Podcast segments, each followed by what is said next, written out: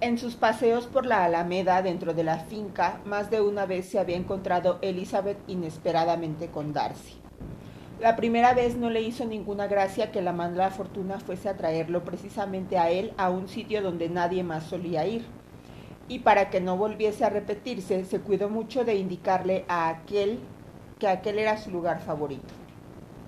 Por consiguiente, era raro que el encuentro volviese a producirse y sin embargo se produjo incluso una tercera vez. Parecía que lo hacía con una maldad intencionada o por penitencia, porque la cosa no se reducía a las preguntas de rigor o a una simple y molesta detención. Darcy volvía atrás y paseaba con ella. Nunca hablaba mucho ni la importunaba, haciéndole hablar o escuchar demasiado. Pero al tercer encuentro, Elizabeth se quedó asombrada ante la rareza de las preguntas que le hizo si le gustaba estar en Hunsford, si le agradaban los paseos solitarios y qué opinión tenía de la felicidad del matrimonio Collins. Pero lo más extraño fue que al hablar de Rosings y del escaso conocimiento que tenía ella de la casa, pareció que él suponía que al volver Kent, a, a Kent, Elizabeth residiría también ahí. Estaría pensando en el coronel Fitzwilliam. La joven pensó que si algo quería decir, había de forzosamente hacer una alusión por ese lado. Esto la inquietó un poco y se alegró de encontrarse en la puerta de la empalizada que estaba justo enfrente de la casa de los Collins. Releía un día mientras paseaba la última carta de Jane y se fijaba en un paisaje que denotaba la tristeza con que había sido escrito. Cuando, en vez de toparse con Darcy, al levantar la vista se encontró con el coronel Fitzwilliam, escondió al punto la carta y simulando una sonrisa dijo, Nunca supe hasta ahora que paseaba usted por este camino. He estado dando la vuelta completa a la finca, contestó el coronel, cosa que suelo hacer todos los años, y pensaba rematarla con una visita a la casa del párroco. ¿Va a seguir paseando? No, iba a regresar. En efecto, dio la vuelta y juntos se encaminaron hacia la casa parroquial. ¿Se van de Kent el sábado seguro? preguntó Elizabeth. Sí, si Darcy no vuelve a aplazar el viaje. Estoy a sus órdenes. Él dispone de las cosas como le parece. Y si no le placen las cosas, por lo menos le da un gran placer el poder disponerlas a su antojo. No conozca a nadie que parezca gozar más con el poder de hacer lo que quiere que el señor Darcy. Le gusta hacer su santa voluntad, replicó el coronel Fitzwilliam. Pero a todos nos gusta, solo que él tiene más medios para hacerlo que otros muchos, porque es rico y otros son pobres. Digo lo que siento. Usted sabe que los hijos menores tienen que acostumbrarse a la dependencia y renunciar a muchas cosas. Yo creo que el hijo menor de un conde no lo pasa tan mal como usted dice. Vamos a ver, sinceramente, ¿qué sabe usted de renunciamientos y de dependencias? ¿Cuándo se ha visto privado por falta de dinero, de ir a donde quiera o de conseguir algo que se le antojara? Esas cosas sin importancia, y acaso pueda reconocer que no he sufrido muchas privaciones de esa naturaleza. Pero en cuestiones de mayor trascendencia estoy sujeto a la falta de dinero. Los hijos menores no pueden casarse cuando les apetece. A menos que les gusten las mujeres ricas, cosa que creo que sucede a menudo. Nuestra costumbre de gastar nos hace demasiado dependientes, y no hay muchos de mi rango que se casen sin prestar un poco de atención al dinero. ¿Se referirá esto a mí? pensó Elizabeth sonrojándose, pero reponiéndose contestó en tono jovial. Y dígame, ¿cuál es el precio normal de un hijo menor de un conde? A no ser que el hermano mayor esté muy enfermo, ¿no pedirán ustedes más de 50 mil libras? Él respondió en el mismo tono y el tema se agotó.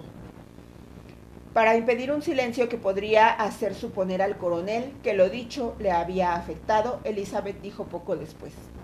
Me imagino que su primo le trajo con él, sobre todo para tener a alguien a su disposición. Me extraña que no se case, pues así tendría a una persona sujeta constantemente. Aunque puede que su hermana le baste para eso, de momento, pues como está a su exclusiva custodia, debe poder mandarla a su gusto. No, dijo el coronel Fitzwilliam. Esa ventaja la tiene que compartir conmigo. Estoy encargado junto a él de la tutoría de su hermana. ¿De veras? Y dígame, ¿Qué clase de tutoría es la que ejercen? ¿Les da mucho que hacer? Las chicas de su edad son a veces un poco difíciles de gobernar, y si tiene el mismo carácter que el señor Darcy, le debe de gustar también hacer su santa voluntad. Mientras hablaba, Elizabeth observó que el coronel la miraba muy serio, y la forma en que le preguntó enseguida que cómo suponía que la señorita Darcy pudiera darles algún quebradero de cabeza, convenció a Elizabeth de que poco o mucho se había acercado a la verdad. La joven contestó a su pregunta directamente.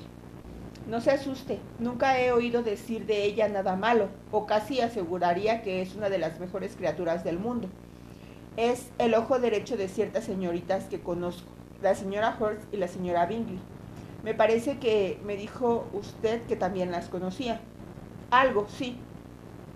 Su hermano es un caballero, muy agradable, íntimo amigo de Darcy. Oh, sí, dijo Elizabeth secamente. El señor Darcy es increíblemente amable con el señor Bingley y lo cuida de un modo extraordinario. ¿Lo cuida? Sí, realmente. Creo que lo cuida precisamente en lo que mayores cuidados requiere. Por algo que me contó cuando veníamos hacia aquí, presumo que Bingley le debe mucho. Pero debo pedirle que me perdone, porque no tengo derecho a suponer que Bingley fuese la persona a quien Darcy se refería. Son solo conjeturas. ¿Qué quiere decir? Es una cosa que Darcy no quisiera que se divulgase, pues si llegase a oídos de la familia de la dama resultaría muy desagradable. No se preocupe, no lo divulgaré. Tenga usted en cuenta que carezco de pruebas para suponer que se trata de Bingley. Lo que Darcy me dijo es que se alegraba de haber librado hace poco a un amigo de cierto casamiento muy imprudente, pero no citó nombres ni detalles y yo sospeché que el amigo era Bingley, solo porque me parece un joven muy a propósito para semejante caso, y porque sé que estuvieron juntos todo el verano. ¿Le dijo a usted el señor Darcy las razones que tuvo para inmiscuirse en el asunto? Yo entendí que había algunas objeciones de peso en contra de la señorita, y que Artes usó para separarles. No habló de sus artimañas, dijo Fitzwilliam sonriendo. Solo me contó lo que acabo de decirle. Elizabeth no hizo ningún comentario y siguió caminando con el corazón henchido de indignación.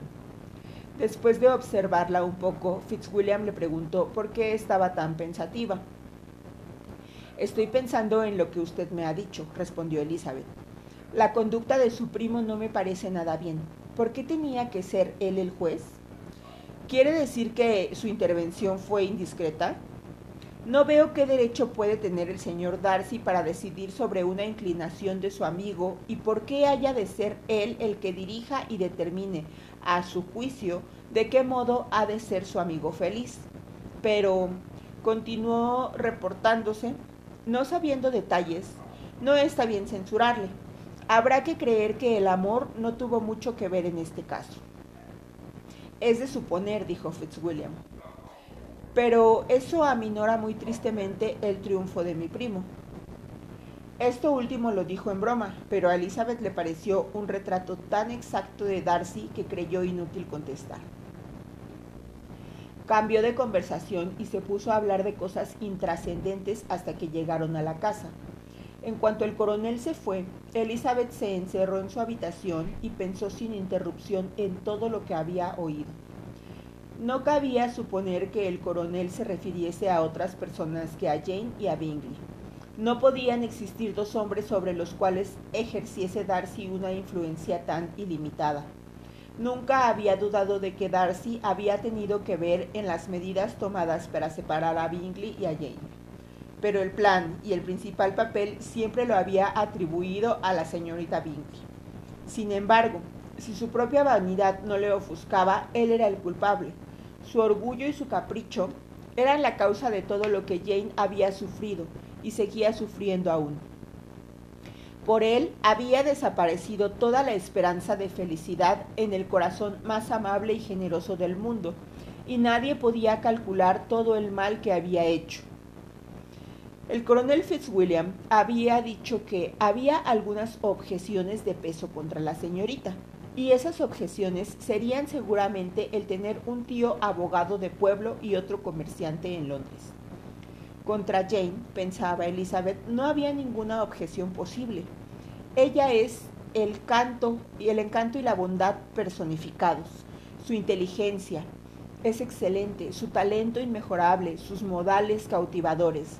Nada había que objetar tampoco contra su padre, que en medio de sus rarezas poseía aptitudes que no desdeñaría el propio Darcy, y una respetabilidad que acaso éste no alcanzase nunca.